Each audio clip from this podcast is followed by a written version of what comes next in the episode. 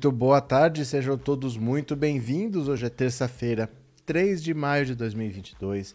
É o último ano da triste era Bolsonaro e se você quer ajudar a tirar o Bolsonaro do poder, você tem até amanhã para três situações.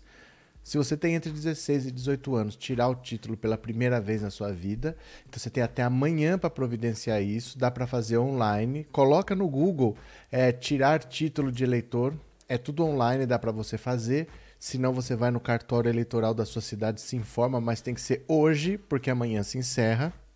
Você também pode ter mudado de cidade e você quer transferir o domicílio eleitoral para não deixar de votar até amanhã. Ou então você não votou, não justificou da última vez, tem aquela multinha para pagar, você precisa resolver isso até amanhã, tá? Então lembra que faltava mais de um mês?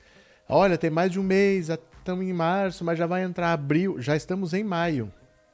Tá bom? Até amanhã você precisa regularizar o seu título para participar do processo eleitoral. E enquanto isso, enquanto tudo isso vai acontecendo, o Alexandre de Moraes dá sinais claros de que não vai recuar. Se alguém achava que a partir do STF algum tipo de recuo, se, se dependesse do Fux, até podia ser. O Fux não está fazendo muita coisa, não está batendo de frente, não está defendendo a corte. Se fosse depender do Fux, poderia ser que realmente ficasse por isso mesmo, que ele botasse panos quentes e o Bolsonaro ficasse sambando na cara da gente aí. Mas o Alexandre de Moraes está indo para cima de uma maneira bastante agressiva. Se alguém pensasse que ele fosse pelo menos recuar, nem recuar, nem parar, nem ceder, ele está aumentando a agressividade. Lembra daquela live que o Bolsonaro apresentou um relatório da Polícia Federal dizendo que o sistema do TSE foi invadido por hackers? Então, ele quis usar isso para dizer que o sistema brasileiro de eleitoral é frágil pode ser atacado por hackers. Então, de repente, eu sou um cara programador. Aí eu posso invadir o sistema do TSE e mudar todos os resultados, mudar as votações, alterar o resultado final. É isso que ele quis dar a entender. O ataque hacker aconteceu sim. Acontece até de vez em quando, não é uma coisa muito rara, mas eles têm como se defender, eles têm como não perder os dados, eles têm cópia de tudo. E foi um, um ataque ao sistema do TSE o sistema do, do TSE é possível acessar online, sempre vai poder, como o banco. Né? O seu dinheiro não está num banco, o seu banco também está online ele pode ser atacado. Mas você não ouve falar que seu banco está sendo atacado porque eles são protegidos contra isso. Então o sistema do TSE foi atacado, não houve perdas, não aconteceu nada, mas as urnas eletrônicas não. As, únicas, as urnas eletrônicas não ficam ligadas à internet, não tem como você atacar remotamente, não tem como você atingir os dados, é tudo feito localmente, manualmente e não por internet. Essa é uma coisa. Segunda é que essa investigação que ele mostrou é confidencial. É investigação sigilosa. Ele jamais poderia ir para a internet e revelar, olha o que está acontecendo. E esse inquérito, ele é o que mais tira o sono do Bolsonaro, por vários motivos. Ele tem várias investigações lá no STF, mas essa envolve a Justiça Eleitoral diretamente. É uma investigação da Polícia Federal acontecendo no TSE. Então, todas as investigações em algum momento podem vir a dar cadeia para ele. Mas essa investigação, mesmo que o STF arquive, tem outro procedimento aberto no TSE. E o TSE pode tanto deixar você inelegível, quando você pode se eleger, se está lá presidente da República, ele vai lá e te tira do poder, fala: "Não, houve um crime cometido na sua campanha, a sua candidatura foi invalidada". Mesmo depois de eleito, ele pode caçar o seu mandato e vive acontecendo. Toda hora tem notícia de prefeito por aí que foi acusado de alguma coisa durante a campanha e perdeu o mandato. Às vezes já está no primeiro, segundo ano de governo, TSE vai lá e retira e não tem conversa. Às vezes ele não tem vice, às vezes o vice virou deputado, virou alguma coisa tal, é obrigado a fazer novas eleições, mas vive acontecendo. Então o Bolsonaro sabe que essa investigação para ele é a mais complicada porque ele tem que escapar de duas frentes, as duas difíceis de escapar, mas a do TSE é algo que não termina. Por exemplo, daqui cinco meses tem eleição. Ah, agora é passado. Não. Você pode estar eleito presidente da República, o TSE fala: não, seu mandato foi cassado porque cometeu um crime na campanha. e pronto, não tem o que fazer. Não tem o de recorrer. A legislação eleitoral brasileira é muito rigorosa, mais do que a legislação comum. Se você achar que é, consegue escapar da legislação comum, a eleitoral é pior. Se tá difícil escapar da normal, porque quem tá lá é o Alexandre de Moraes, imagina no TSE que quem vai ser o presidente a partir de agosto é o próprio Alexandre de Moraes. A partir de agosto, o Alexandre de Moraes comanda os inquéritos no STF e comanda também o TSE. Ele passa a ser o presidente. Hoje ele é vice, o Faquinha é o presidente e ele é o vice. A partir de agosto, o Alexandre de Moraes é o presidente do TSE, ele que vai comandar as eleições e o Bolsonaro está sendo investigado, tanto no STF pelo Alexandre de Moraes, como no TSE a partir de agosto, também pelo Alexandre de Moraes. Então, esse inquérito tira a, a tranquilidade, tira o sono do Bolsonaro, porque em todos os outros ele pensa: olha, se o Alexandre de Moraes me condenar, eu sou presidente da República. Para ele me prender, não é só ele me mandar prender. Tem que ser feito um processo de impeachment. O presidente da Câmara não vai aceitar processo de impeachment. Eu comprei o Centrão, eu tenho votos. Ele sempre acha que ele escapa se, ele, se o Alexandre de Moraes for para cima dele. Ele tem medo mais dos filhos do que dele. Ele acha que ele é protegido pelo cargo de presidente da República. Então Alexandre de Moraes pode ir para cima do Carlos, do Flávio, do Eduardo, mas ele, por ser presidente, se acha impune. Com o TSE é diferente. O TSE tem o poder de ir lá e caçar uma candidatura.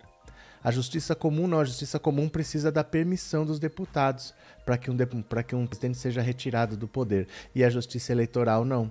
Então, o medo dele maior dessa investigação é porque, de um lado, o Alexandre de Moraes acabou de dar um prazo de 15 dias para a Polícia Federal finalizar um relatório sobre o que ela apurou e entregar 15 dias. Então, ainda em maio vamos ter esse resultado, mas paralelamente a isso, tem uma investigação interna dentro do TSE, vendo quem vazou, por que vazou, com intenção vazou, vazou outros documentos também e aí uma galera pode ficar inelegível, incluindo ele. E se ele vencer as eleições e for presidente, a Justiça Eleitoral pode ir lá durante o mandato e tirar por causa de crime na campanha. Então esse inquérito tira o sono dele e quem vai comandar os dois, hoje o do STF é o Alexandre de Moraes, a partir de agosto, quem vai comandar esse inquérito também é o Alexandre de Moraes, que passa a ser o presidente do TSE. Então vamos dar uma olhada nas notícias aqui, vocês vêm comigo? Bora? Venham, venham comigo. Olha. Opa, Moraes dá 15 dias para a PF fazer relatório sobre suposta ação de Bolsonaro. Aqui o bicho pega, viu? Aqui o bicho pega.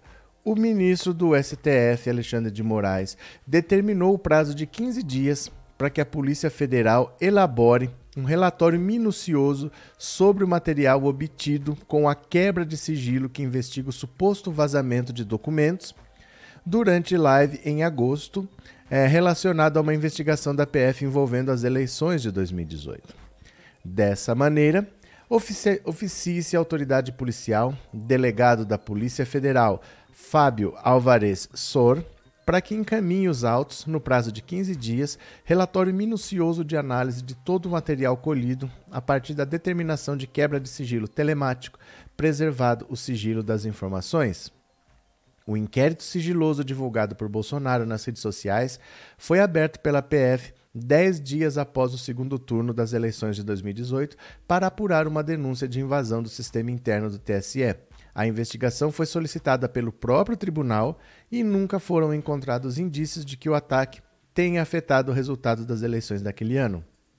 A investigação contra o presidente também foi pedida pelo TSE, que entendeu que, ao divulgar a cópia do inquérito, Bolsonaro pode ter infringido o artigo 153 do Código Penal, que proíbe a divulgação, sem justa causa, de informações sigilosas ou reservadas, assim definidas em lei, contidas ou não nos sistemas de informações ou banco de dados da administração pública. A pena prevista é de 1 a 4 anos de prisão.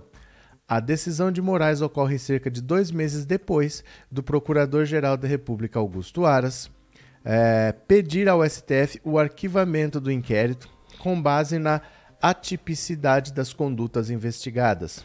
Pouco antes, a delegada da PF, Denise Dias Rosas, decidiu encerrar o inquérito e apontou crimes do presidente em seu parecer encaminhado à PGR. Todas as pessoas ouvidas que promoveram a divulgação confirmaram suas condutas e a consciência de que o fornecimento de cópia do inquérito policial em andamento ao deputado federal Felipe Barros foi feito originalmente com o fim específico de subsidiar as decisões relativas à PEC do voto impresso. Em agosto do ano passado, Bolsonaro defendeu a divulgação dos dados sigilosos do inquérito. Para o presidente, as informações contidas na investigação interessam a todos nós e apagá-las agora, como determinou à época o ministro Alexandre de Moraes, não surtiria efeito, uma vez que todo mundo já copiou. Bolsonaro também argumentou que o inquérito compartilhado corrobora sua tese de que houve fraude nas eleições de 2018, o que não é possível provar a partir dos documentos publicados. O que queremos é agilidade, rapidez. Com todas essas informações que estão na minha página da internet e Vossa Excelência Alexandre de Moraes mandou retirar agora, o pessoal já copiou, todo mundo já copiou. E tenho cópias aqui. Segredo de justiça? O que estavam fazendo, não deixando esse inquérito ir para frente, é um crime contra a democracia. O inquérito interessa para todos nós, se interessa para todos nós, tem que ser público. Ia ficar escondido até quando se eu não falo? Ia ficar escondido até quando esse inquérito lá dentro? Olha, isso é um grande absurdo que o Bolsonaro está falando. Porque se é de interesse de todos nós, por que, que é sigiloso? Não é sigiloso porque eu quero trabalhar escondido, que ninguém possa fiscalizar. É porque às vezes divulgar as informações atrapalha as investigações. Né? Como, por exemplo, assim, eu quero saber se você está lavando dinheiro sujo, se você está recebendo dinheiro de tráfico de drogas. Eu não vou para o jornal falar, olha, eu estou investigando fulano de tal. Eu vou fazer essa investigação de maneira sigilosa, porque eu quero que você continue cometendo os seus crimes para eu poder rastrear, saber de onde vem o dinheiro, para onde vai, como que você costuma fazer a parte prática disso, né? Em quem você emprega esse dinheiro. Eu preciso manter o sigilo das investigações. Isso é para não atrapalhar as investigações. Então ele vai lá e divulga porque é de interesse público, não interessa se é de interesse público, mas a investigação para ter êxito, ela precisa muitas vezes ser sigilosa, para que as pessoas não parem de cometer o crime, para que as pessoas não, olha, eu estou investigando, eles param, aí eu paro de investigar, eles voltam, eu preciso ir até o final. E ele confessa que cometeu o crime e todo mundo que estava envolvido confirma também que foi feito tudo porque o deputado Felipe Barros disse que ia apresentar o projeto de lei do voto impresso, então precisava de elementos, e ele não fez nada disso, não tinha nada a ver com o voto impresso. Ele pegou e deu para o Bolsonaro. Então todo mundo aí cometeu crime, tanto Felipe Barros quanto o Bolsonaro, e eles sabem. E o desdobramento é no STF e no TSE. A Justiça Eleitoral, mesmo Bolsonaro eleito, Bolsonaro já governando, passou um ano, passaram dois anos, ela pode ir lá e tirar a pessoa do cargo e anular a, a eleição. Ela pode fazer isso. Então, isso tira o sono do Bolsonaro, porque mesmo que ele vença, o pesadelo não acaba. Os do, do STF, enquanto ele é presidente, ele é, se sente meio inalcançável. Porque para tirar ele de lá precisa fazer um processo de impeachment e o Arthur Lira não vai aceitar. Mas o, ST, mas o TSE não. Não precisa do pedido de impeachment. Ali é uma decisão interna, são só sete votos, quatro votos a favor, você vai lá e tira. É muito mais fácil e muito mais rápido. Então ali ele perde o sono. Né? Deixa eu falar aqui. Um, estamos com Lula em Minas Gerais. Valeu, Zélia. Bom, boa tarde. Silvani, boa tarde a todos. Boa tarde.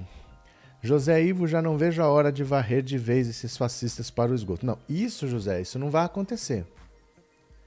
Isso não vai acontecer. Varrer de vez esses fascistas para o esgoto, isso não vai acontecer. É um erro seu achar que eles estavam no esgoto. Eles não estavam no esgoto. Eles estavam na sua família, estavam no seu trabalho, eles estavam na sua vizinhança. A diferença é que eles estavam votando no PSDB. Eles votaram no Serra, eles votaram no Aécio, em 2018, aí apareceu o que eles realmente queriam.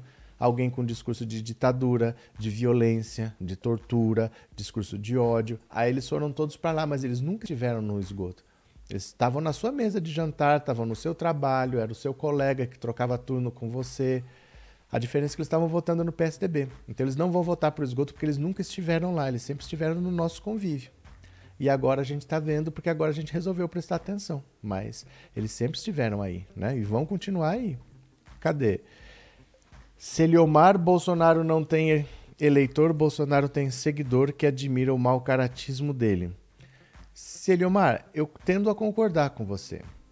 Porque as pessoas que seguem o Bolsonaro não estão nem aí para o governo dele. O governo dele é uma coisa horrorosa do ponto de vista prático, do ponto de vista da economia, da educação, da saúde. O ponto que você pensar o governo dele é uma catástrofe e o cara continua aprovando. Porque ele não está nem aí. A questão não é o governo. A questão é que ele adotou um ídolo para seguir. E dane-se, esse ídolo pode fazer o que ele quiser. Né? Eu tendo a concordar com você. Maria, daqui de Portugal, vou votar em Lula. Valeu, que legal. Boa tarde, viu? Maria Cleonice. Oi, professor. Para você não está mais no Critica Brasil. Por que não dá, Maria Cleonice? O horário é muito ruim para mim. Eu tenho uma live aqui das 7 às 9 da noite. Para eu estar lá às 9h45 é muito corrido, porque são duas horas ao vivo, sozinho. Você não conhece mais ninguém que faz isso, que fica duas horas sozinho tocando uma live. Eu sento aqui 4, 5 da tarde para acabar a live às 9. Para emendar outra live que acaba depois das 11 da noite, não dá. É muita coisa, é muito tempo sentado na frente do computador, é muito tempo com luz na cara, me iluminando. Ó, ó, olha. Olha a luz que vem na minha cara aqui, ó, desse refletor aqui. É muito, muito tempo, é muito em cima. As outras pessoas que participam não têm live antes. Eu tenho. Então, para mim, o horário é muito complicado, você entendeu? Eu fiz por um ano. Mas não dá para fazer para sempre ali. Aquilo é muito, muito complicado para mim, aquele horário de 9h45, porque eu tenho live antes. Você entendeu? Cadê? Projeto Missionário Semeando Sem Fronteiras. Fascistas são os comunistas, direita é liberdade, esquerda é cabresto, só ver a história e o presente, onde tem liberdade é em Cuba e na Venezuela. Eu não sei de onde que você tira esse monte de loucura que você falou aqui, que você falou um monte de loucura. Direita é liberdade. De onde você tira isso? Eu não sei nem o que, que você acha que é direita ou o que, que é esquerda. Eu estou vendo um monte de confusão aqui. Fascistas são os comunistas. Eu acho que você não sabe a origem do termo fascista para falar uma bobagem dessa. Porque foram os comunistas que derrotaram o fascismo na Europa. Eu não vou nem perder meu tempo com você, porque é tanta besteira junta, mas deixa eu te explicar. Na Europa, quem derrotou o fascismo foram os comunistas. Foi a União Soviética quando o Hitler quis invadir a União Soviética, foi ali que deu a grande pancada e abriu caminho para os Estados Unidos invadirem a Normandia e libertarem a Europa do nazismo. Mas a primeira pancada quem deu foram os comunistas, meu cara. Não sei de onde você tirou essa bobagem ridícula que já me mostra muito bem em quem você vota. Já faço um pouco de ideia. Vamos lá. Esse desgoverno Bozo é um verdadeiro pesadelo na vida do povo, principalmente os pobres que sobrevivem de salário mínimo do mínimo estamos no bico do corvo. Mas Edson, não é um pesadelo. Um pesadelo é assim, você dorme, pode ser que ele aconteça, o normal é ele não acontecer, pode ser que ele aconteça outro dia, tal, mas Bolsonaro foi uma escolha. Ele não deu golpe, ele não tomou o poder à força, ele não foi uma coisa assim que ninguém imaginava, ele falava o que ele era, ele falava o que ele queria. Antes de ser eleito, você já via ele falando que o erro da ditadura foi torturar e não matar. Que tinha que ter uma guerra no civil no Brasil, matar pelo menos 30 mil, vão morrer alguns inocentes? Vão, mas toda guerra morre inocentes. É, eu só não estupro você porque você não merece. Essas frases todas estavam aí. Então, Bolsonaro é uma escolha. E o que a gente está vivendo não é um pesadelo, é uma consequência. O Brasil escolheu isso. 57 milhões de pessoas apertaram lá e escolheram isso. Não dá para a gente querer fugir da consequência. Não dá para acordar e o pesadelo acabou. Né? Então, isso é uma consequência das escolhas que nós fizemos. Né? Paulo Dorge.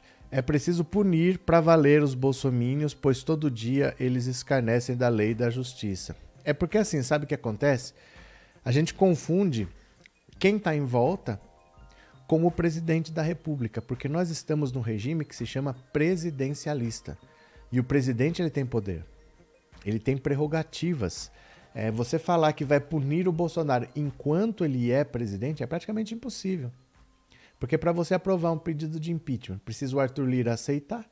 O Arthur Lira está lá porque o Bolsonaro comprou o Centrão. O PGR, que poderia denunciar um crime comum do Bolsonaro ao STF, não vai denunciar, porque é o Bolsonaro que colocou ele lá para ser capacho. Então essas duas vias legais estão fechadas. Não vai acontecer enquanto ele for presidente da República. Por isso que esses inquéritos tiram o sono dele.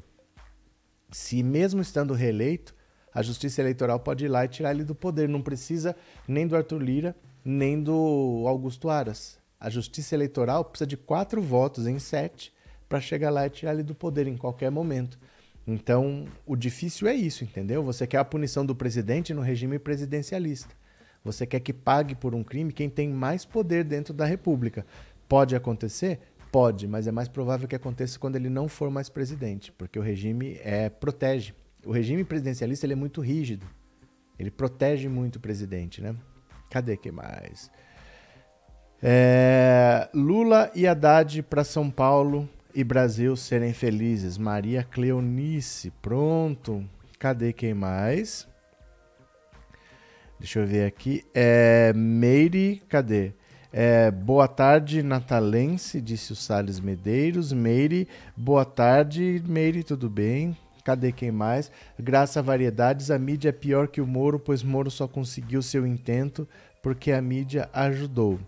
É que assim, olha, o Sérgio Moro é parte de um grande acordo nacional com o Supremo, com tudo, né?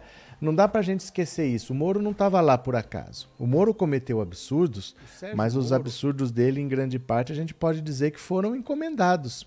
Atendiam a um interesse, atendiam a uma necessidade. Não dava para você simplesmente fazer tudo o que eles fizeram, tirar a Dilma do PT, prender o Lula, tirar o, o Lula da eleição, não dava para fazer tudo isso se você não tivesse um juiz que assinasse qualquer loucura. Porque precisava assinar qualquer loucura. Não dava para simplesmente você falar assim, ó, vamos condenar e vamos prender. Não, ele precisava pegar um inquérito como o do Triplex, que é um absurdo de ponta a ponta. A única prova que o Dallagnol apresentou foi um PowerPoint.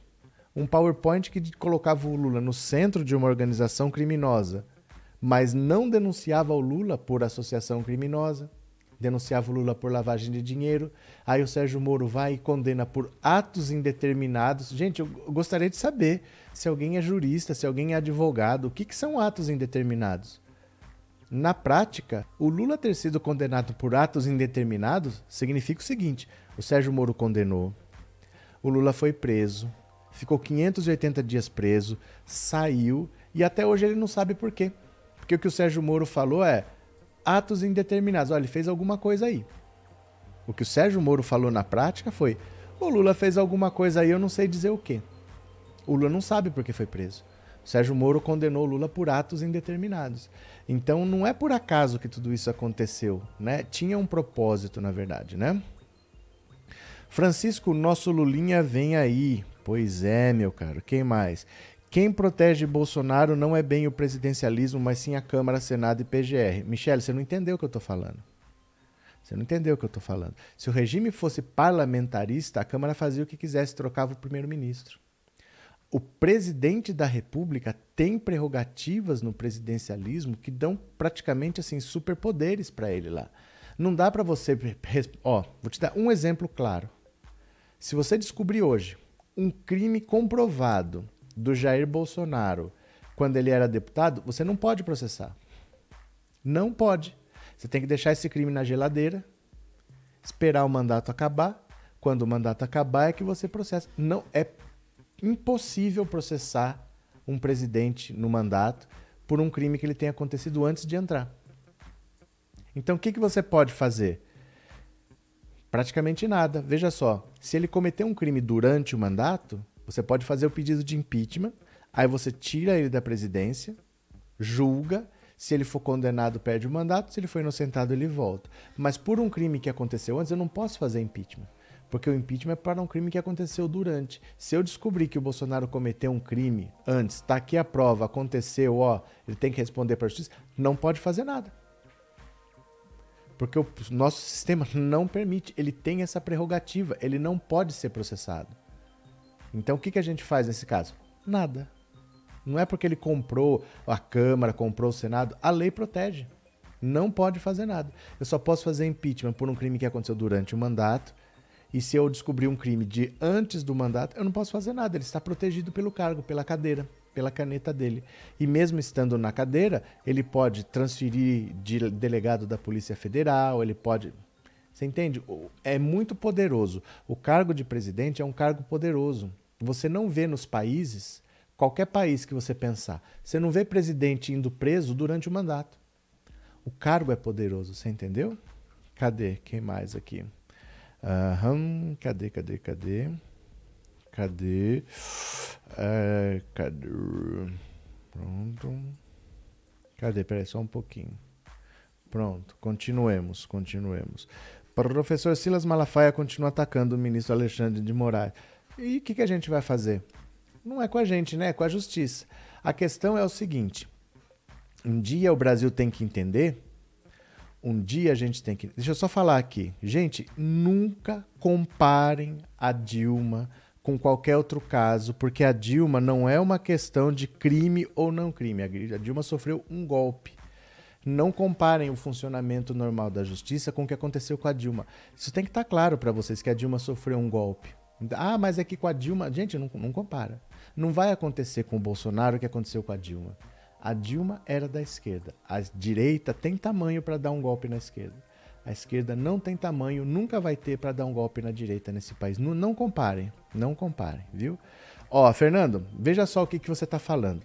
No Brasil, numa hora nós vamos ter que entender que só nos leva cada vez mais para o atraso. Só atrasa a nossa vida, só atravanca o nosso desenvolvimento esse excesso de peso que o brasileiro dá para a religiosidade.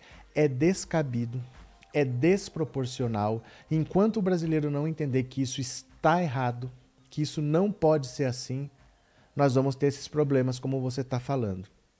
Porque as pessoas de verdade, as pessoas que são religiosas mesmo no Brasil, eles acham que porque o cara fala no microfone dentro de uma igreja, eles acham que é um enviado de Deus.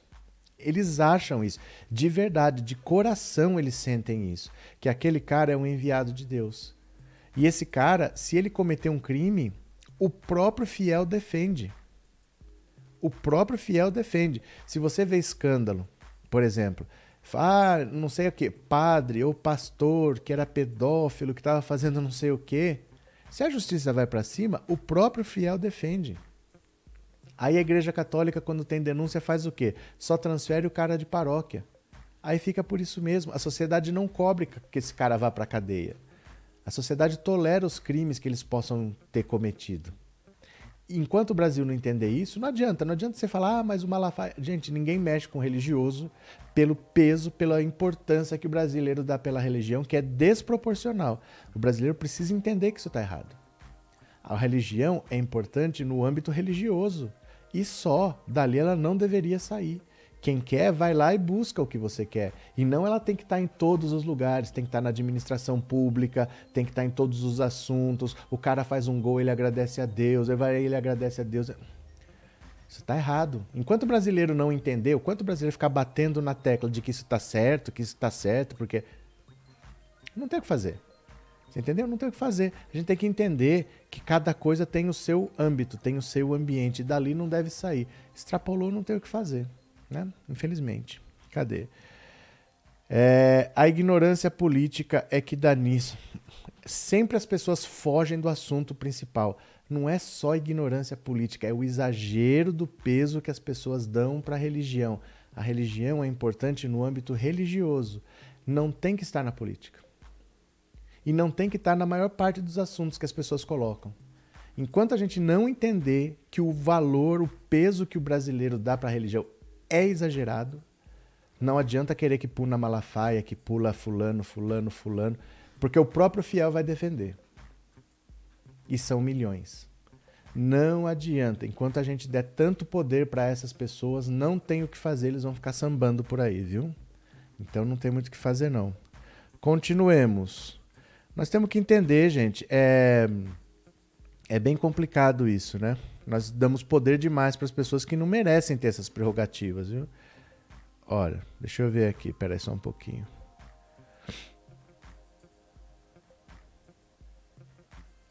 Pronto, continuemos aqui.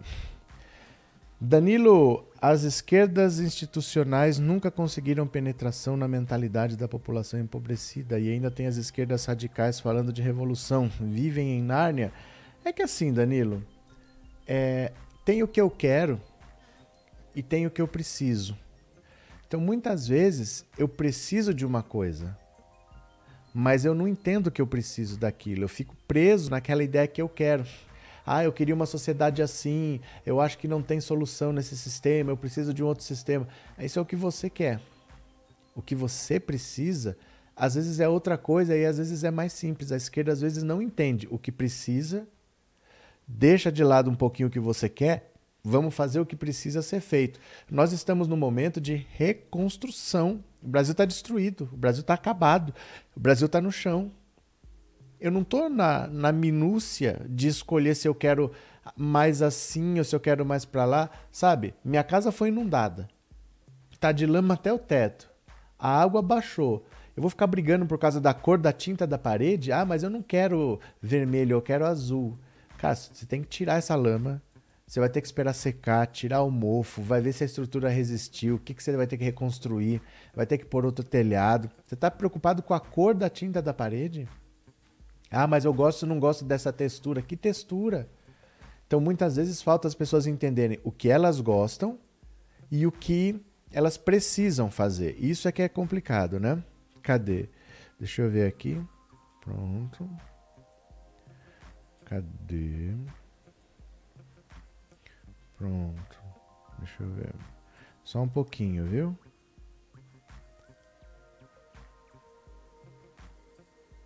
Pronto. Continuemos. Vamos ler outra notícia? Venham comigo aqui, ó. Venham comigo, vamos ler outra notícia. Venham. Política só fora do quartel, diz novo comandante-geral da PM de São Paulo. As coisas vão ficando meio claras, hein? Olha, o novo comandante-geral da Polícia Militar de São Paulo, Coronel Ronaldo Miguel Vieira, nomeado pelo governador Rodrigo Garcia, disse que não permitirá manifestações políticas de policiais militares da Ativa, usando símbolos oficiais, e usará as diretrizes da corporação para coibi-las. Aprovadas no ano passado, essas diretrizes prevêem que o PM da Ativa pode responder nas esferas civil, penal e penal militar e ainda por parte na parte administrativa se usar as redes para manifestações políticas. Na esfera administrativa, as punições podem ir da advertência até a expulsão, dependendo da gravidade do ocorrido. Eu posso ter a minha opinião, mas fora do quartel. No ano passado, o coronel Alexander Lacerda foi retirado do comando da região de Sorocaba após ter publicado nas redes sociais críticas ao STF, ao então governador João Dória, além de ter convocado os seguidores para o ato bolsonarista de 7 de setembro. O policial é alvo de investigação interna e poderá ser punido. A PM paulista tem cerca de 80 mil homens e mulheres, incluindo o efetivo do Corpo de Bombeiros. Em entrevista à Folha, Vieira estava vestido com um uniforme operacional, o mesmo usado pelos patrulheiros que saem às ruas para combater o crime. Segundo ele, medidas serão tomadas para aumentar o efetivo nas ruas e principalmente combater os criminosos que se passam por falsos entregadores e ainda as gangues de bicicleta que furtam celulares. O coronel disse ainda que não recebeu nenhum pedido do governo para fazer mudanças no programa de câmeras corporais, o Olho Vivo, também chamado Grava Tudo, porque o sistema registra todo o turno de trabalho do policial e virou alvo de críticas de candidatos ao governo paulista, como fez nessa segunda o ex-governador Márcio França. Vieira disse que o programa será expandido conforme já havia sido planejado e não haverá mudanças, principalmente na forma de gravação. Não haverá retrocessos. Então, olha, isso aqui é muito importante porque normalmente as pessoas se baseiam pelo que o outro faz. Então, por exemplo, é, se todo mundo começa a deixar, olha, os policiais querem ir armado para protesto, eu não posso impedir. Ah, se os policiais querem ter canal divulgando não sei o que, eu não posso impedir. Isso vai se expandindo. Mas quando uma polícia começa a reprimir e falar não, política tem que ser fora do quartel, não é permitido que o policial faça isso, aí as outras começam a se atentar que talvez tenha um caminho ali que ninguém esteja seguindo. Então é muito importante que a polícia de São Paulo esteja deixando bem claro isso, de que não se faz política quando você está oficialmente trabalhando, que eu não posso postar foto vestido de policial com arma para defender candidato, para defender ideias políticas. Enquanto você está trabalhando, você está trabalhando e ponto. Você não vai usar sua influência como policial para propagar ideias que interessam a outros candidatos. E esse sistema de vigilância de câmeras é muito importante porque hum, é engraçado isso, né? Se você trabalha numa loja de conveniência, tem uma câmera voltada para você o tempo todo, desde que você chega até a hora que você sai, 24 horas por dia tem uma câmera ali, mas o policial ficaria constrangido de ter o, trabalho dele gravado, né? Eu tô aqui falando com vocês agora. Eu tô sendo filmado o tempo todo. Isso aqui é o meu trabalho. Enquanto eu tô trabalhando, eu tô sendo filmado aqui. Qual que é o problema? Mas o policial não pode, ele tem que trabalhar sem ninguém ver. Por que será? Né? Isso fez a influência do Bolsonaro crescer sobre os policiais porque ninguém fazia nada, ninguém colocava limites. E agora uma polícia começou a colocar limites, daqui a pouco outras começam a copiar. E é por aí que a gente vai resolvendo esse problema, né? Cadê? É, Sônio. Enquanto Lula tiver com esses sindicatos comedor de dinheiro do trabalhador, nunca vai ganhar eleição. Lula não tem o povo, só tem seus sindicatos e sua militância do MST. Não sei de onde você tirou isso. Não sei de onde você tirou isso. De verdade, assim. Acho uma grande besteira você falar isso. Lula só tem os sindicatos. Lula tem 45% em qualquer pesquisa. São mais de 15 institutos de pesquisa. Não tem nenhum que diga que o Lula não está liderando. Então não sei como é que você acha que o Lula não tem o povo, só tem os sindicatos e o MST. Mas, né? A Milicaida, o que, é Milicaida?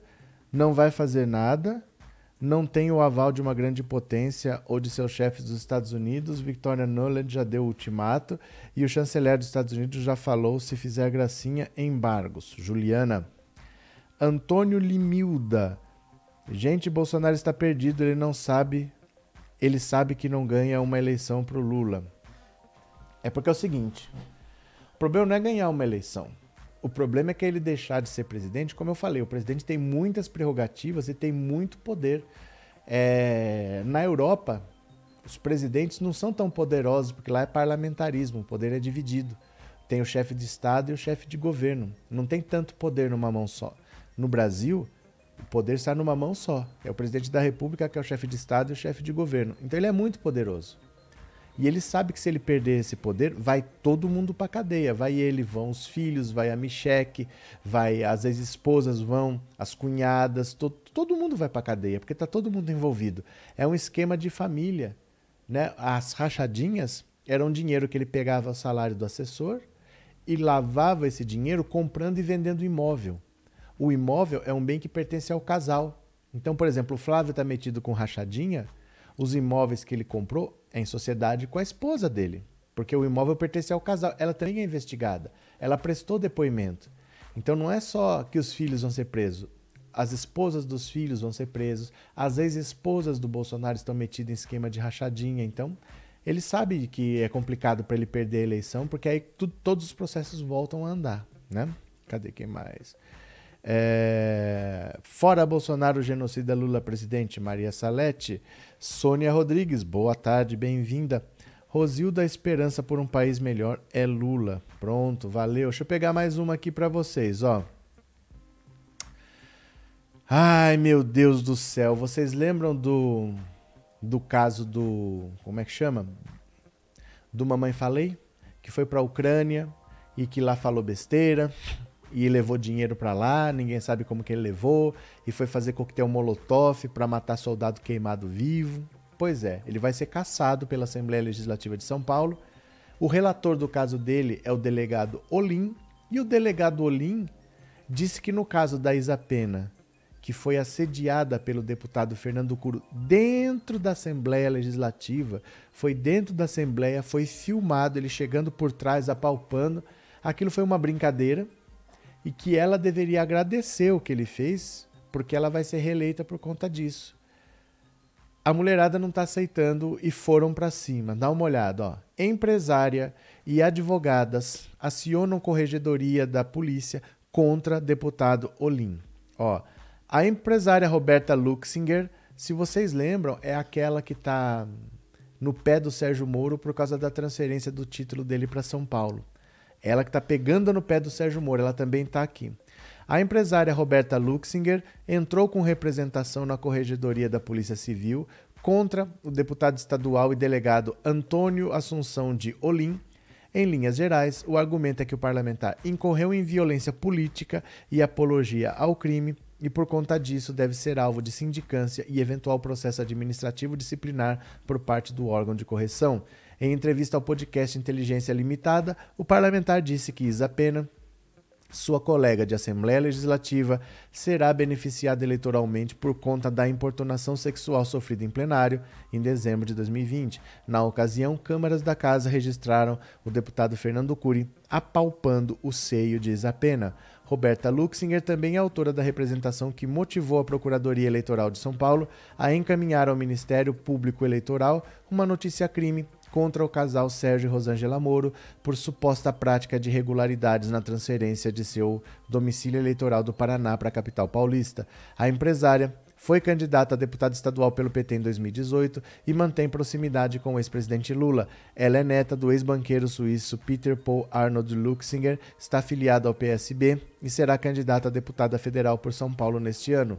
Duas representações contra o delegado também já foram protocoladas na Assembleia, sendo uma delas de autoria da própria Isa Pena. Ambas pedem a cassação do mandato de Olim. Isa Pena, que sorte a dela, ela vai se eleger por causa disso. Sim, ela só fala nisso.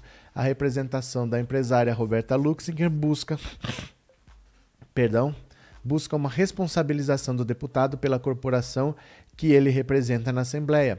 A conduta se mostra ainda mais gravosa quando se atenta para o fato de o representado exercer a função de delegado de polícia há quase 30 anos e que certamente atendeu mulheres vítimas de violência em seu trabalho rotineiro, destrecho da representação, assinada pelas advogadas Maíra Calidone Requia Bayod e Priscila Pamela dos Santos. Segundo o argumento da empresária, ainda que a declaração do parlamentar não tenha sido dada no exercício da função pública de delegado, ele segue agindo em nome da instituição policial, o que é considerado por ela um agravante. No próprio site oficial da Assembleia Paulista, o deputado estadual se identifica como delegado Olim, de modo que a responsabilização, também nessa esfera, Corregedoria da Polícia Civil, se apresenta como fundamental. Procurado pela coluna na manhã desta segunda-feira e questionado sobre a representação, o gabinete de Olim na Assembleia Legislativa não se manifestou. A iniciativa contra Olim ocorre em momento de grande turbulência política na Assembleia, na esteira do caso envolvendo Arthur Duval, cujo processo de cassação vai prosseguir na casa. O deputado teve a quebra de decoro aprovada por unanimidade no Conselho de Ética, após a divulgação de áudios em que ele se referia a mulheres ucranianas de maneira considerada sexista, preconceituosa e machista. Olha, eu acho legal assim, né? Quando você nasce loiro, rico e de nome chique, aí todo mundo fala o seu nome, né? Você entra com uma ação na justiça, aí todo mundo fala, a empresária fulana, que é de tal partido, que quer fazer não sei o quê, entrou com representação. É muito bom é, num país assim, um país racista como o Brasil, você nascer loiro e rico. Né? Porque aí as portas se abrem, as pessoas te ouvem, as pessoas te dão atenção, aí você tem voz. A imprensa deveria pensar muitas vezes no que ela faz, né? Porque ela ouve de maneiras diferentes dependendo de onde vem a, a informação. Porque muita gente faz um monte de coisa, mas às vezes só é ouvido quem tem cara de rico, quem tem cara de importante, né? Aí, aí a pessoa tem nome, aí todo mundo quer entrevistar, aí a pessoa é, tem outro processo, as pessoas já estão querendo saber o que está fazendo, e as outras pessoas são silenciadas, não tem essa oportunidade. Você vai lá, faz a sua ação, ninguém noticia, fica por isso mesmo, mesmo que desencadeie coisas importantes, Aí o que você faz fica importante, mas você continua ali silenciado. É muito interessante. É o melhor lugar para você nascer branco é no Brasil, né? É Wild Brazilian Bros. Apesar de ter sido indicado pelo Vampirão, o Xandão é o que mais defende a Constituição e o STF sem medo. É porque assim, veja o André Mendonça. O André Mendonça foi indicado pelo Bolsonaro, mas ele é completamente diferente do Cássio Nunes Marques. Tudo que está acontecendo no STF contra o Bolsonaro está sendo 10 a 1. Invariavelmente, o voto a favor do Bolsonaro é do Cássio Nunes Marques. E o André Mendonça, no que pese ainda ele ter sido indicado pelo Bolsonaro, ele está votando com a corte. Então, às vezes, quem indicou não é tão importante, porque o cargo ali é até se aposentar. Você não depende de quem te indicou para mais nada. O André Mendonça está fazendo o trabalho dele. O Cássio Nunes Marques não, ele continua votando sistematicamente de acordo com os interesses do Bolsonaro. Então cada um é de um jeito, né? Fazer o quê? Deixa eu continuar aqui, ó. Opa, pera lá que sumiu aqui. Oh, meu Deus do céu. Cadê? Cadê? Eita, tá pulando aqui. Pera aí, gente. Pera lá. Pronto. Aqui está.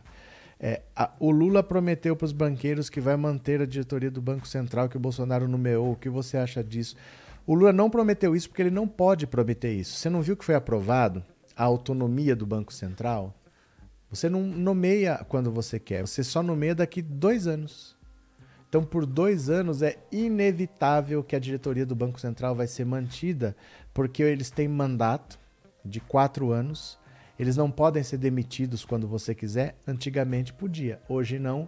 E você só nomeia a partir do terceiro ano de mandato. Então ele não vai assumir e trocar a diretoria porque ele não pode. Se ele não pode fazer, eu acho difícil que ele prometeu não fazer o que ele sequer pode fazer. As pessoas estão falando isso, eu não sei porquê. O Lula não pode nem prometer isso, porque não é da alçada dele mais. Só a partir do terceiro ano é que ele pode indicar o próximo presidente do Banco Central, que vai ficar por quatro anos, e se ele não gostar, ele não pode demitir também, né? Cadê? Edson, se não fosse o STF, o povo iria sofrer o dobro do que está acontecendo agora, eu acho. Pronto. É, Nelson, por que estão bloqueando o Sales Medeiros? Tem algum motivo tem. Algum motivo tem, né? É, acho que vai dar cadeia mesmo. O Eduardo, o Eduardo Cunha resolveu falar tudo o que sabe. É, é que assim, depende para quem. Depende para quem. O Eduardo Cunha é uma coisa, o Eduardo o Jair Bolsonaro é outra. Os crimes do Bolsonaro, em princípio, não tem nada a ver com o Eduardo Cunha. Em princípio, são coisas diferentes. O que ele pode falar são outras coisas. Mas diretamente sobre o Bolsonaro, acho que tem pouca relação. Não é porque um político importante fala uma coisa que você automaticamente vai prender todo mundo. Porque às vezes é aqui, o outro caso é ali, o outro caso é para lá. Então, assim, é, não, não vejo relação do Bolsonaro e do Eduardo Cunha. Pode ser que tenha, né? É. Professor, vamos todos nos encontrar na posse do Lula. Já tenho meu voo da Alemanha para o Brasil. Que bom, Paulo. Que bom. Tomara que dê tudo certo mesmo. Tomara que a gente consiga se organizar lá. Eu não sei como é que vai ser, porque eu nunca fui nem para Brasília. Eu já até passei por Brasília, mas eu nunca fiquei. Então eu não sei como é que vai funcionar no dia. Eu não sei se você vai ser livre. Eu, vou, eu posso ficar onde eu quiser. De repente vão te pôr aqui, você tem que ficar ali. Eu não sei como é que vai funcionar, né? Mas tomara que dê. Vamos ver. Cadê? É, o Ciro deu uma entrevista em que o Lula e o Bozo não pretendem. Cortou, Helena. Manda de novo aí. Deixa eu pegar mais uma aqui, viu? Olha, vamos falar então do Zé Dirceu e Ciro Gomes. Dirceu diz que candidatura de Ciro será reavaliada e o pedetista rebate. Olha, o ex-ministro da Casa Civil, José Dirceu, afirmou em entrevista à revista Veja nesta segunda-feira que acredita que até julho a candidatura de Ciro Gomes poderá ser revista pelo PDT e que o partido poderá selar o apoio ao ex-presidente Lula já no primeiro turno das eleições contra Jair Bolsonaro. A declaração gerou revolta do pedetista, que usou as redes sociais nesta terça-feira para rebater a avaliação do ex-ministro petista. Pode ser que essa eleição se defina no primeiro turno, mas não porque nós vamos ganhar no primeiro turno, mas pelo esvaziamento total das candidaturas do MDB, do PSDB, das candidaturas, por exemplo, do Moro. Não há, com exceção do Ciro, alguém que tenha viabilidade acima de 5%. Ciro terá a sua hora da verdade em junho ou julho, porque Lula pode ganhar no primeiro turno com o apoio do PDT. Esta é uma questão que do tempo dirá como será resolvida, defendeu José Dirceu. Na terça, Ciro dedicou duas publicações para criticar Dirceu e negar a avaliação do ex-ministro sobre sua candidatura. Ora, me ajudem aqui. Quem é este Zé Dirceu que está falando? É aquele que planejou e executou o mensalão e o petrolão? É aquele que a cúpula atual do PT afugentou para manter escondido? Ou é aquele a quem Lula quer indultar e colocar de novo no comando? Questionou Ciro na primeira postagem. Em seguida, Ciro então reforçou que seu nome segue sendo o único plano do PDT. De uma coisa eu tenho certeza: seja qual for o Dirceu que esteja falando, ele nunca teve e jamais terá qualquer influência no PDT, muito menos na minha candidatura. Ela seguirá crescendo, inabalável, porque pertence aos que amam de fato o Brasil e não ao seu próprio umbigo. Olha, é assim. O Ciro Gomes não entendeu que ele vai ficar a pé. Deixa eu falar aqui uma coisa para vocês. Eu vou ter que interromper a live para pedir uma coisa para vocês. Eu não sei quem é o moderador que está toda hora tomando atitudes que deveriam ser evitadas. Eu vou tirar todos os moderadores do canal, já que ninguém vai falar sou eu que estou fazendo isso, tá? Eu vou retirar todos os moderadores do canal, porque eu já sei que ninguém vai falar sou eu, eu vou parar de fazer. Então, como eu não tenho como saber quem é, eu não sei, eu vou tirar todos os moderadores do canal, certo? Entendeu? Não sei quem está desfazendo o que eu estou fazendo aqui, mas todos vão é, deixar de ser moderadores a partir de hoje, porque essa pessoa não vai dizer fui eu, fui eu, fui eu. Então, se vocês estão vendo que eu estou fazendo uma atitude porque aparece ali e vocês estão desfazendo, é porque era para estar tá daquele jeito. Tá? Vocês estão me atrapalhando no trabalho. Se tem alguém que está atrapalhando o meu trabalho, ninguém mais vai atrapalhar. Tá? Eu vou retirar todos os moderadores não vai ter moderador e nós vamos ver o que acontece, porque está dando problema, tá bom? Está dando problema, eu não estou conseguindo me concentrar aqui, tá certo? Vou tirar todos os moderadores de noite, não vai ter ninguém de moderador. Ah, por que, que eu não sou mais moderador? Ninguém mais é moderador. Porque eu estou fazendo aqui, alguém vai lá e desfaz. Eu vou lá, alguém vai lá e desfaz. Eu vou lá, alguém vai lá e desfaz. Vocês sabem do que eu estou falando, tá? Mas vocês estão atrapalhando quando vocês estão desfazendo o que eu acabei de fazer. Tá ficando difícil de trabalhar, não estou conseguindo me concentrar. Tá bom? Eu só vou falar isso para vocês entenderem por que, que vocês não são mais moderadores. Mas depois a gente vê. Por enquanto, ninguém vai ser moderador, vocês só não estranhem. Tá bom? Vocês só não estranhem no que está acontecendo. Bora, vamos ver aqui, ó. O Ciro Gomes não entendeu que ninguém quer ele como candidato nem dentro do PDT, nem fora do PDT. Porque ele está fazendo uma campanha muito cara, o partido tem pouco dinheiro e precisa decidir o que vai fazer com esse dinheiro. Ou eu vou torrar esse dinheiro numa campanha presidencial que não vai para lugar nenhum, ou eu vou usar para eleger deputados. Os deputados do PDT não querem saber de ficar brincando de eleger presidente da República. Eles não querem saber disso daí. Então o que, que vai acontecer? provavelmente dentro do próprio PDT, os questionamentos já existem. Por que estamos gastando tanto dinheiro na campanha do Ciro Gomes se esse dinheiro vai fazer falta para eleger deputado? E aí, o, o, que o Zé Dirceu falou foi: até junho ou julho, o PDT vai jogar o Ciro Gomes pela janela, que, ao meu ver, já deveria ter acontecido. O Ciro Gomes nunca, desde 2018 para cá, ele nunca superou os 6%. Nós já estamos em maio e ele não passa de 5%. Ele falava: olha, até dezembro tenho que deslanchar, eu tenho que estar com 15%, até março eu tenho que estar com 15%. Estamos em maio, o PDT está gastando dinheiro e não vai para lugar nenhum. Né? Então, assim, é, o PDT vai ter que decidir o que faz com esse dinheiro. Os próprios deputados do PDT não querem o Ciro Gomes como candidato. O Ciro Gomes não tem aliado, não tem nenhum partido que apoia, ele não tem vice, ele não tem o apoio de ninguém e ele está afundando o PDT, que não consegue fazer nenhuma parceria porque ele fica lá teimando com essa candidatura dele que está gastando uma fortuna, né? Cadê? Ciro Gomes tem inveja do Lula, Carlinhos Alexander. As eleições que esperam correm o risco de não acontecer. Está em curso uma guerra civil e muitos ainda estão dormindo. Se você tiver foto, se você tiver nome, eu juro que eu respondo. Mas uma pessoa que aparece sem nome, sem foto e fala uma coisa do nada, eu não vou nem falar nada para você, porque uma guerra civil está em curso. Estamos falando de que país, meu caro? Um candidato com 5% não tem condição de ganhar as eleições.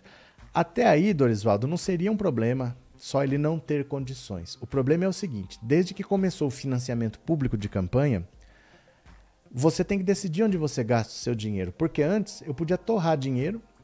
Se eu conseguisse quem doasse mais, eu tinha mais dinheiro para gastar. Mas agora não. É proibido doar dinheiro. Empresa não pode mais doar. Então eu tenho dinheiro do fundo eleitoral. o PDT está gastando dinheiro do fundo eleitoral numa campanha presidencial, vai faltar para eleger deputado. O PDT não é um partido grande, é um partido médio. Então o dinheiro que ele tem está gastando numa campanha que não vai para lugar nenhum e está deixando de gastar para eleger deputado. Esse é que é o problema. Aí os deputados estão falando: pera lá, como é que eu vou conseguir me reeleger se o dinheiro que eu poderia estar tá usando, quem está torrando é o Ciro Gomes? A campanha do Ciro é cara. Não é só uma campanha, é uma campanha cara. Então, o MDB cometeu esse erro em 2018, encolheu. O PSDB cometeu esse erro em 2018, encolheu. Se o PDT cometer esse erro de novo, vai encolher. Quanto menos deputados, menos dinheiro. Entendeu? Então eles não querem mais a candidatura do Ciro Gomes há muito tempo. Só que o Ciro é vice-presidente do PDT. Ele é da parte da direção do PDT, ele não é só um candidato. Ele é vice-presidente do PDT. Então ele toma decisões lá dentro, né? Cadê? Cadê? O Ciro pode desistir, nunca vai ser presidente. Eu acho que ele até sabe. Eu acho que o objetivo dele é atrapalhar o Lula. Se ele tiver que ajudar o Bolsonaro, ele ajuda, mas ele só quer atrapalhar o Lula. Porque hum, ele está fazendo o papel que o Bolsonaro precisa. Ele é o candidato que está batendo no Lula sistematicamente, todos os dias, por qualquer motivo. O Ciro Gomes disse que o Lula quer indultar o Zé Dirceu para trazer o Zé Dirceu de volta para o governo. Indultar. O, o, Ciro Gomes disse, naquele tempo que teve aquela. a última manifestação que teve na Paulista ano passado a manifestação era no sábado. Na sexta, ele disse que o Lula estava andando para cima e para baixo com um jatinho que era da Prevent Senior. Estava no meio ainda da CPI da Covid, estava investigando a Prevent Senior, e ele disse que o Lula estava voando num jatinho da Prevent Senior. de onde que ele tira essas maluquices, você entendeu? Qual é o objetivo dele? Sendo que ele sabe que ele não vai ganhar. Ele sabe, burro ele não é. Questiono até se não é. Mas assim, é, eu acho que o objetivo dele é muito mais prejudicar o Lula do que se eleger. Ele sabe que ele não vai se eleger, ele só quer torrar dinheiro para prejudicar o Lula, né? Cadê quem mais? Ruth, nunca tinha visto isso no Brasil tanto de respeito às autoridades. É porque na política nunca foi assim realmente. Se você puxar pela sua memória, puxa pela sua memória. Se você não gostava do Maluf, você conhecia alguém que era malufista, mas você conversava. Se você não gostava do ACM, lá na Bahia, você conversava com o cara que gostava do ACM. O Bolsonaro, ele tirou o diálogo da vida pública. Você não conversa com o bolsonarista. Se você começar a conversar com ele, ele vai tirar sarro da sua cara, ou ele vai te ofender, ou ele não vai simplesmente tocar no assunto. Mas conversar não vai acontecer. Então, por isso o Bolsonaro faz o que ele bem entende, porque as pessoas não têm senso crítico. Ele faz qualquer absurdo e as pessoas não deixam de abandonar o Bolsonaro. Elas não ligam para a política. As pessoas que apoiam o Bolsonaro não estão nem aí para a política, elas não querem ver um Brasil melhor, elas só querem apoiar um cara que tem um discurso de ódio.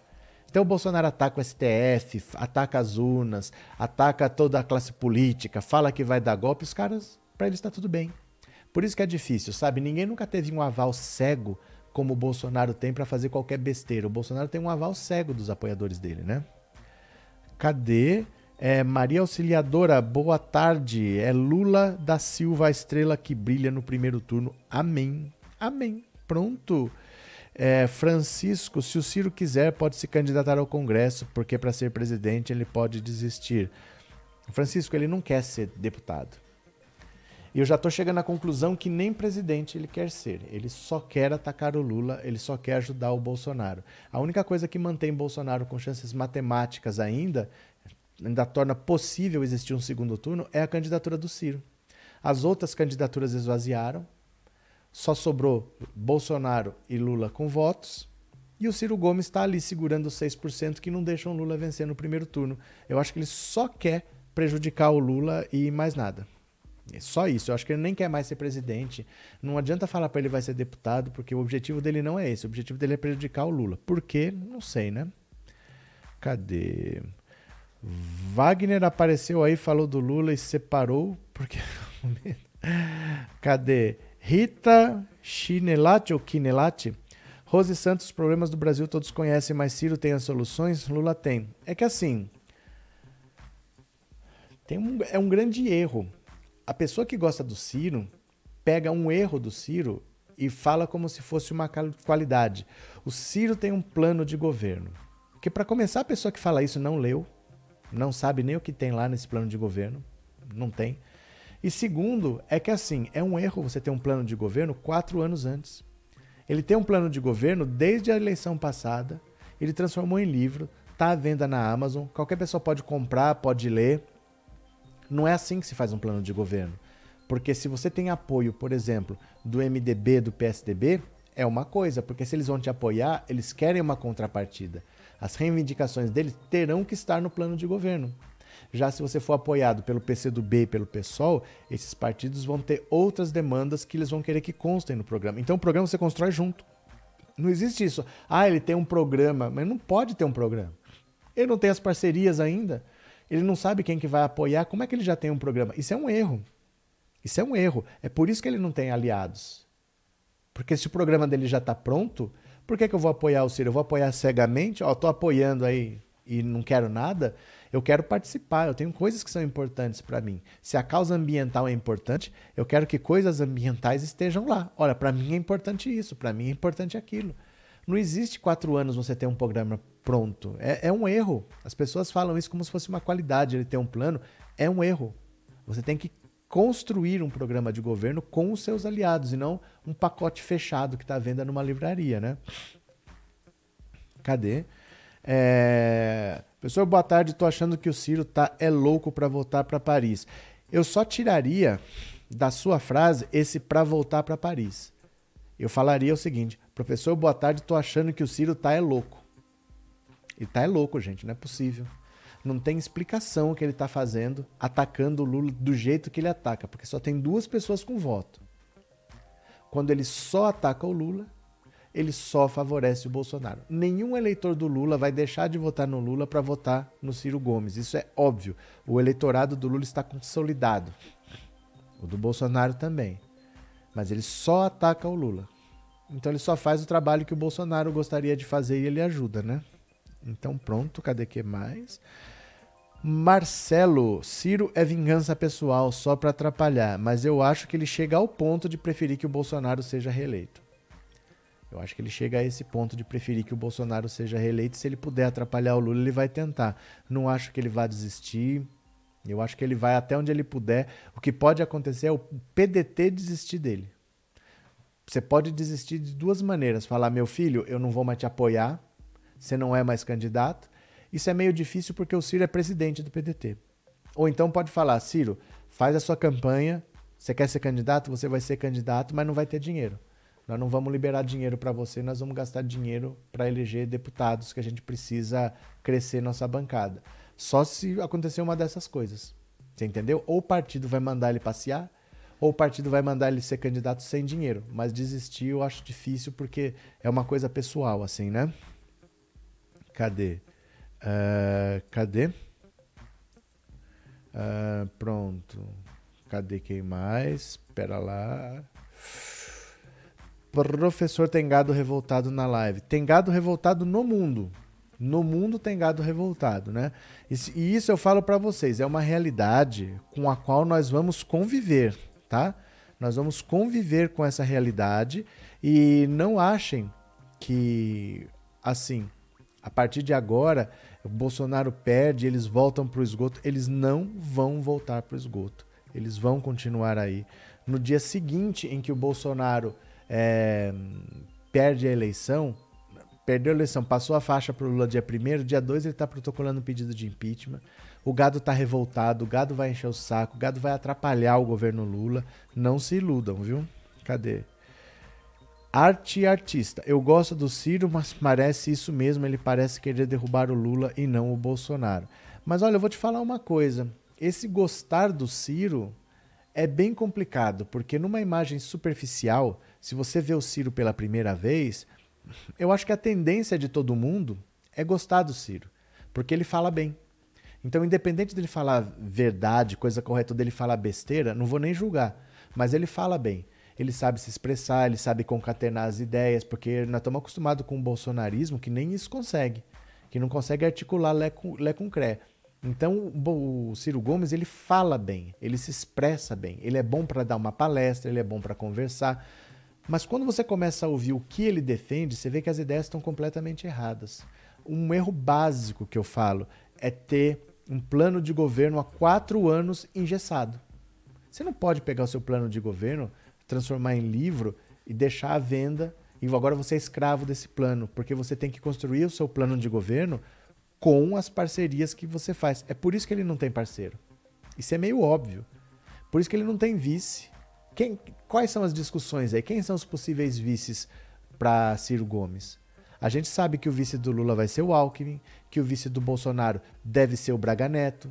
O PSDB e o MDB estão discutindo lá, porque o Dória quer ser candidato a presidente com a Simone Tebet de vice. A Simone Tebet diz que ela quer ser presidente com o Dória de vice ou ela não é candidata. Mas você não vê o Ciro Gomes falar de quem pode ser vice dele. Não tem parceria. Que partido está fechando uma aliança com o PDT? Não tem. Porque eles ingessam um plano e agora ele é escravo desse plano. Se eu não puder colocar uma posição minha nesse plano, eu não quero parceria. Eu não vou fazer uma parceria que se eu só apoio e eu não posso receber nada em troca. Então é um erro que ele comete básico assim. E ele achar que ele vai atacar o Lula e vai ganhar votos da esquerda é não enxergar a realidade o eleitorado do Lula está muito bem consolidado. Se o Lula falar, ó, se o Lula chegar hoje e falar, olha, eu desisti, eu não sou mais candidato. O PT vai lançar um outro nome e é esse nome que vai ter os votos. Não vai ser o Ciro Gomes. Numa eleição de 2018, você não tinha o candidato oficial do governo. Tinha um candidato do MDB, que foi o Henrique Meirelles. Mas você não tinha um candidato do governo, com o governo apoiando. E você não tinha o Lula. Nem assim ele passou de 12%. Onde que ele quer ir, né? Cadê? Boa tarde, Rosemi. Obrigado pelo superchat, obrigado pela presença, viu? Muito obrigado mesmo. A desgraça que o Brasil está, Lula vai receber a culpa do, no próximo ano. Olha, Dionísio, eu falo para você o seguinte: vai ser muito difícil consertar esse país e talvez não seja suficiente um mandato. Eu não sei o que, que dá para fazer em quatro anos, mas a situação é muito mais grave do que parece, porque ela não está nem consolidada. Não é nenhuma situação em que você fale assim: olha, é, o buraco é esse. O buraco ainda está sendo cavado. Porque até dezembro o presidente é Bolsonaro. E quanto mais certeza ele tiver de que ele não vence, mais fundo ele vai cavar. Porque ele não está nem aí. Ele vai ficar quatro anos na oposição metendo pau. Então ele vai deixar o país o mais destruído que ele puder para ele ficar atacando o pau do lado de fora. Então é bem complicado, viu? Não sei como é que vai ser, não. Vamos ver. É, cadê? Wagner. Ribeirão Preto, Lula, melhor presidente do Brasil. Orgulho brasileiro sempre. Valeu. Bruno, cadê? Bruno Costa. Ontem ouvi um absurdo no meu carro enquanto trabalhava com o aplicativo. Um passageiro falou que o Collor foi incompreendido, que fez um excelente mandato, que tiraram ele por ódio e votou no Bolsonaro. Quando o Bolsonaro apareceu, eu vi um novo Collor que era o mesmo discurso, era caçador de marajá, o outro era contra a velha política, que não vai ter tomar lá da cá, eu vou acabar com os privilégios, vou acabar com a lei Rouanet. Era o mesmo discurso esfarrapado. E esse discurso ele aparece no Brasil a cada 30 anos. Em 2000, vamos arredondar, em 2020 foi o Bolsonaro, em 1990 foi o Collor, em 1960 foi o Jânio Quadros. É sempre esse discurso de vamos acabar com a corrupção, vamos varrer a bandalheira. Nunca dá certo. Nunca dá certo, porque é da boca para fora. É sempre da boca para fora, né? Danilo, o Ciro quer ser o candidato da rede Goebbels, por isso ele insiste no antipetismo. É que não adianta. Não adianta. O PSDB investiu no antipetismo, murchou. O MBL investiu no antipetismo. Tá aí com Mamãe Falei e o Kim Kataguiri, murchou. O Eduardo Cunha foi preso. O Michel Temer tá, tá no, no limbo. Todo mundo que apostou no antipetismo quebrou a cara. Né? E o PT pode vencer a eleição no primeiro turno. Cadê? Taici Penido. Votei no Ciro no primeiro turno em 2018, mas não voto nunca mais. Segundo turno, Haddad. Até hoje me arrependo do voto no Ciro. É porque é aquilo. Eu acho que para quem não conhece o Ciro e vê pela primeira vez, eu entendo o cara falar que vai votar no Ciro, porque o Ciro, o Ciro fala bem. Aqui em Bauru tem uma prefeita que é do Avante. Ela é bolsonarista. E ela foi eleita porque ela falava bem. Não porque ela é desenvolta como o Ciro, mas ela era repórter da, da Rede Globo daqui. Então ela tinha facilidade de falar na frente das câmeras, ela sabia falar com tranquilidade, dava a impressão de que ela sabia do que ela estava falando. Isso atrai as pessoas. Então ninguém conhecia ela aqui, nem o partido acreditava na vitória dela, mas ela chegava na frente da câmera e falava, parecia que ela estava manjando do que ela estava falando, mas não, ela estava lendo um texto, ela só tinha facilidade para isso. E o Ciro Gomes, a primeira pessoa, primeira vez que você vê, você fala assim, poxa, que candidato legal, como ele é articulado, como ele fala bem. Dali a pouco você começa a ver que as coisas que ele fala não faz sentido. Não bate direito com a realidade. Ele fala algumas coisas que são muito bonitas, são com palavras bem escolhidas.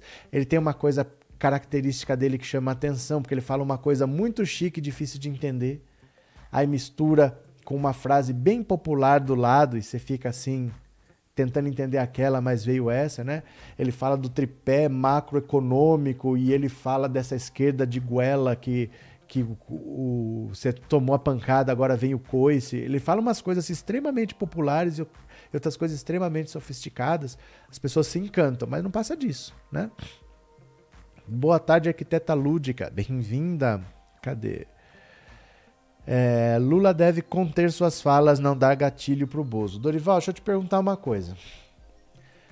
Por que que o Lula, se ele não contiver o que ele fala, ele corre risco de perder a eleição. E o Bolsonaro fala uma besteira atrás da outra, comete crimes todos os dias e ele não precisa conter o que ele fala. Por que, que isso é tão perigoso para o Lula e não é para o Bolsonaro? Me explica isso. O Bolsonaro, de um ano para cá, ele foi para Paulista chamar o Alexandre de Moraes de canalha. Ele disse que ia dar um. É, não ia mais aceitar nenhuma decisão judicial Fora outras coisas que ele fala envolvendo o Centrão, envolvendo a inflação, o desprezo que ele tem. Ó, de um ano para cá, teve a tragédia na Bahia, Bahia toda debaixo d'água. Ele falou: espero que eu não tenha que interromper minhas férias. Teresópolis, tanta coisa que aconteceu, a vacinação infantil, ele contra a vacinação infantil, dizendo que as crianças não iam tomar vacina porque tinha caso de, de morte, de não sei o quê. E não acontece nada. Por que, que o Lula não pode abrir a boca que vai perder todo o eleitorado que está consolidado há mais de um ano. Dá uma olhada aqui, ó. Veja se você concorda comigo. Olha. Olha como está consolidado. O vermelho é o Lula há mais de, há mais de um ano. Ó, que ele superou o Bolsonaro, aqui onde as linhas se cruzam, é março de 2021. Foi aqui que o Lula superou. Ele recuperou os direitos políticos e ele superou o Bolsonaro. Beleza. De lá para cá, ó, nunca houve um movimento do Bolsonaro de aproximação. Em agosto do ano passado, ele passou de 60%. E o Bolsonaro baixou de 40%. Tudo isso foi em agosto de 2021. Com tudo que aconteceu de lá para cá, o Bolsonaro está estável nos 40 e o Lula está estável nos 60. Será que o problema é alguma coisa que ele fale realmente? Não parece que tenha influência, porque ele está estável, ó. De agosto para cá, 61, 62, 61, 62, 63, 64, 63, 62, 62, tudo acima de 60. E o Bolsonaro de agosto para cá é 39, 38, 39, 38, 37, 36, 37, 36, 36. Tá nisso daí já tem mais de um ano, então não sei se realmente é preocupante o Lula falar isso ou falar aquilo. Ele falou, por exemplo, a favor do aborto que ninguém nem lembra mais. O Bolsonaro de lá para cá falou o que em relação ao STF, né? Crescimento do Bozo nas pesquisas é igual voo de galinha. Não é só o dele, o do, o do Lula também. Os dois estão com o público consolidado há muito tempo. Quando varia no primeiro turno, é porque em novembro o, o Sérgio Moro entrou, depois, em março, o Sérgio Moro saiu. Então, quando teve esse movimento, teve uma readaptação dos votos, teve um reencaixe ali. Então, o Moro roubou os votos do Bolsonaro, ele caiu. Quando ele saiu, ele devolveu esses votos para lá. Mas o eleitorado do Bolsonaro continua o mesmo. O, eleitorado, o eleitor do Sérgio Moro já votaria no Bolsonaro num eventual segundo turno contra o Lula. Ele só antecipa. O Sérgio Moro saiu, ele votaria no segundo turno, ele já vota no primeiro mas você não tem é, um efeito assim, o Bolsonaro em si está crescendo. Isso está muito consolidado há um ano, né? Cadê? Cadeia no Bolsonaro e os filhos dele. Vixe, que aconteceu que eu tô fora de foco aqui. Pera lá. Pronto. Já fiz. Pronto. É, Cristina, pesquisa fica com o pé atrás. Ninguém dizia que o Demo ia ganhar. Dizia sim. Você tá caindo na conversa bolsonarista. Deixa eu mostrar aqui, ó. Ó. Ó, vou mostrar aqui para você. Deixa eu ver aqui, ó. Quer ver?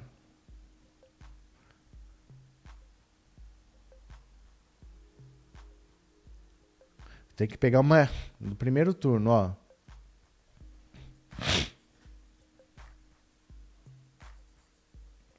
Espera só um pouquinho. Eu tenho que achar uma data aqui antes da eleição, mas não muito antes, uma data próxima para você dizer o que, que mostrava, né? Olha. Olha, Datafolha. Dá uma olhada aqui, ó. Datafolha. Opa. Olha, dá uma olhada aqui, ó. Bolsonaro 59 mantém vantagem sobre Haddad, ó, isso é entre o primeiro e o segundo turno, 19 de 10 de 2018. A retomada do horário eleitoral gratuito não trouxe mudanças significativas na disputa pela presidência e, a nove dias da eleição, o candidato Jair Bolsonaro mantém ampla vantagem sobre Fernando Haddad, 59 a 41, considerando somente os votos válidos. Em pesquisa realizada na semana passada, três dias após o primeiro turno, Bolsonaro tinha 58 petista tinha 42.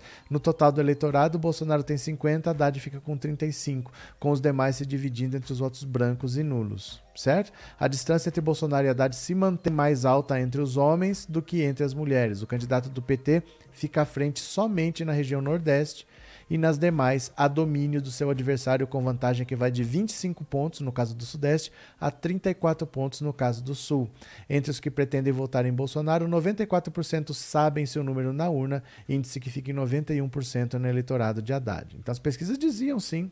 Não sei de onde que essas pessoas tiraram essa de que ninguém dizia que o Bolsonaro ia ganhar. As pesquisas diziam. Diziam sim, né? Danilo, o PT tem todo o processo de destruição nacional praticado pelo golpe de 2016 até o genocídio bolsonarista como munição para a campanha. É que assim, o que aconteceu com Lula e o que aconteceu com o PT já foi referendado pelo STF, que disse que tinha perseguição política, já foi referendado pela ONU. Só falta a imprensa entender, parar de falar. O Lula não foi inocentado, ele foi descondenado. Gente, todo mundo é inocente até prova em contrário. Não precisa alguém ir lá e falar que você é inocente. Se você não tem provas de que a pessoa é culpada, a pessoa é inocente, qualquer um de nós. É querer que exista o que não existe. Não existe inocentar. Existe você provar a culpa. Ninguém vai ao tribunal para provar a inocência. Você vai para provar que ele é culpado. Se não conseguir provar, você é inocente e pronto, né? Cadê que mais? Obrigado, Danilo. Obrigado pelo super chat. Valeu. Dida, bom dia, bem-vinda. Quem mais? Gabriel Joaquim Almeida, que fica falando que não vai aceitar o resultado das eleições, é o Bolsonaro. Judite, em uma empresa, em uma empresa, escritório é Bolsonaro, chão de fábrica é Lula, e onde tem mais voto, com 50 no escritório e 2 mil de peão. Tá certo, Judite. Rafael tem pesquisa Ibope de antes da facada em que Bolsonaro já estava na frente com 22%. Pronto, né? Boa tarde. Para mim, qualquer outro candidato pode até ganhar as eleições, menos esse ordinário que está aí no poder. É que não tem outro, Valmir. Não tem outro. Qualquer um pode ganhar, mas não tem outro. É, parece que é simples assim. Você vê o Bolsonaro, que é um completo idiota, e você pensa: ah, se daí qualquer um vence. Com o governo que ele faz, idiota do jeito que ele é, qualquer um vence, mas só quem tem mais votos que ele é o Lula. Nenhum candidato chegou a ter nenhum terço do que ele tem nem Ciro Gomes, nem Sérgio Moro, nem João Dória. Ninguém chegou a ter um terço do que ele tem. Então, se não é o Lula, Bolsonaro estaria reeleito. Né? Pode ser qualquer um, pode, mas não tem esse qualquer um. Só tem o Lula, né? Boa tarde, Margarida. Demorei a voltar, estava ruim com dengue. Sarou? Tá melhor? Melhoras, viu? Boa recuperação, Margarida. Votei no Haddad sabendo que o Coiso iria ganhar. É porque assim, a gente fez o que a gente pôde né? Mas havia um grande acordo nacional com o Supremo, com tudo, né? Boa tarde, Lucivânia. Boa tarde. Arlete, a fraude se chama Jair Messias Bolsonaro. Maria Angélica, boa tarde. Meu povo, eu vou parando por aqui, viu? Vou parando porque tem que ir atrás de almoço, de comer alguma coisa, dar uma comidinha pra Teca. 19 horas a gente volta. Posso contar com vocês? 19 horas vocês virão? Então, olha só. É, um beijo grande a todo mundo que participou. É, daqui a pouco estamos de volta às 19 horas. Passa rapidinho, tá? Até mais, beijão e tchau. Obrigado por tudo, viu? Valeu. Abraços, beijos.